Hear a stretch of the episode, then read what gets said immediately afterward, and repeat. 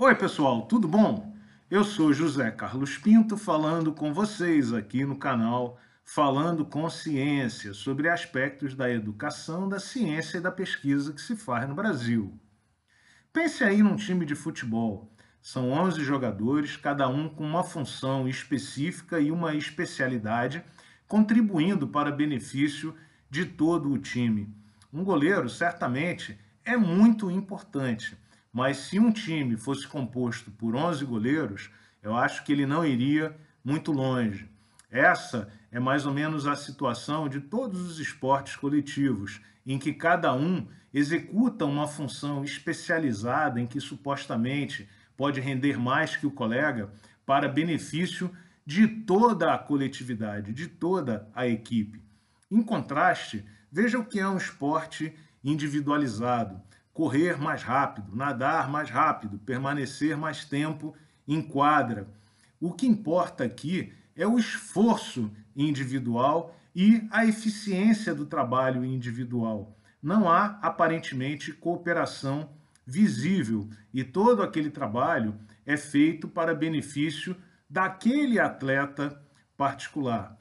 Há certamente algumas modalidades em que são feitas misturas de diferentes provas, como no caso do heptatlo, do pentatlo, do decatlo, do Ironman, em que o atleta deve apresentar uma espécie de rendimento médio superior dos demais concorrentes.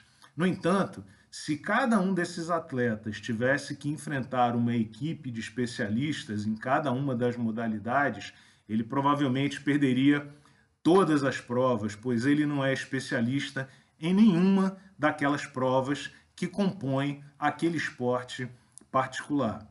Bom, se nós aceitarmos essa analogia como válida, uma pergunta que se faz necessária é a seguinte: por que exatamente um professor universitário deveria executar simultaneamente todas as atividades acadêmicas, como, por exemplo, dar aulas, fazer pesquisa, fazer extensão, colaborar com a gestão, exercer atividades de representação, exercer atividades de editoração e, portanto, atuar como editor, como revisor, e a lista não acaba.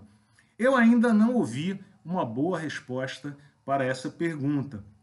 É como se a universidade procurasse professores que são atletas de decatlo em que eles devem apresentar um comportamento médio melhor do que eventualmente dos concorrentes, ou bom, se nós eliminarmos o cenário de competição, ao invés de se dedicarem às tarefas que mais lhe agradam e para as quais eles estão mais bem habilitados. Uma resposta possível para essa pergunta seria dizer que todas essas atividades fazem parte de um perfil acadêmico. E eu não vou contestar isso e acho que a universidade tem mesmo que exercer todas essas funções. O que não é absolutamente o mesmo que dizer que cada um dos indivíduos tem que exercer cada uma dessas muitas funções.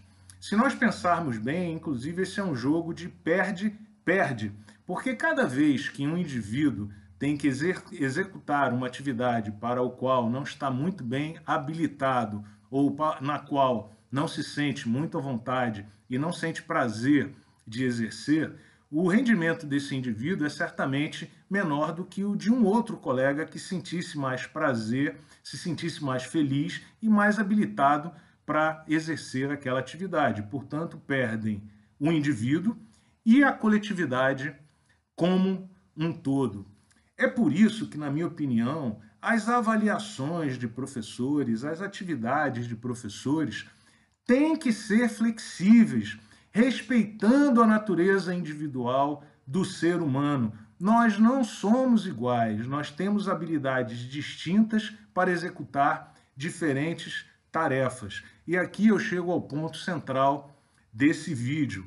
Eu acho que esse é o ponto. Há muito conservadorismo e muita preguiça de pensar as formas com que podemos exercer a vida profissional como professor num ambiente universitário. Não deveríamos todos passar pelo mesmo moedor de carne, sermos todos avaliados com os mesmos critérios, porque somos diferentes e podemos contribuir de forma diferenciada para o conjunto, da mesma forma que os jogadores de um time de futebol. E há muita preguiça de discussão sobre a carreira do professor universitário. Pense nisso. Um grande abraço e até o próximo vídeo.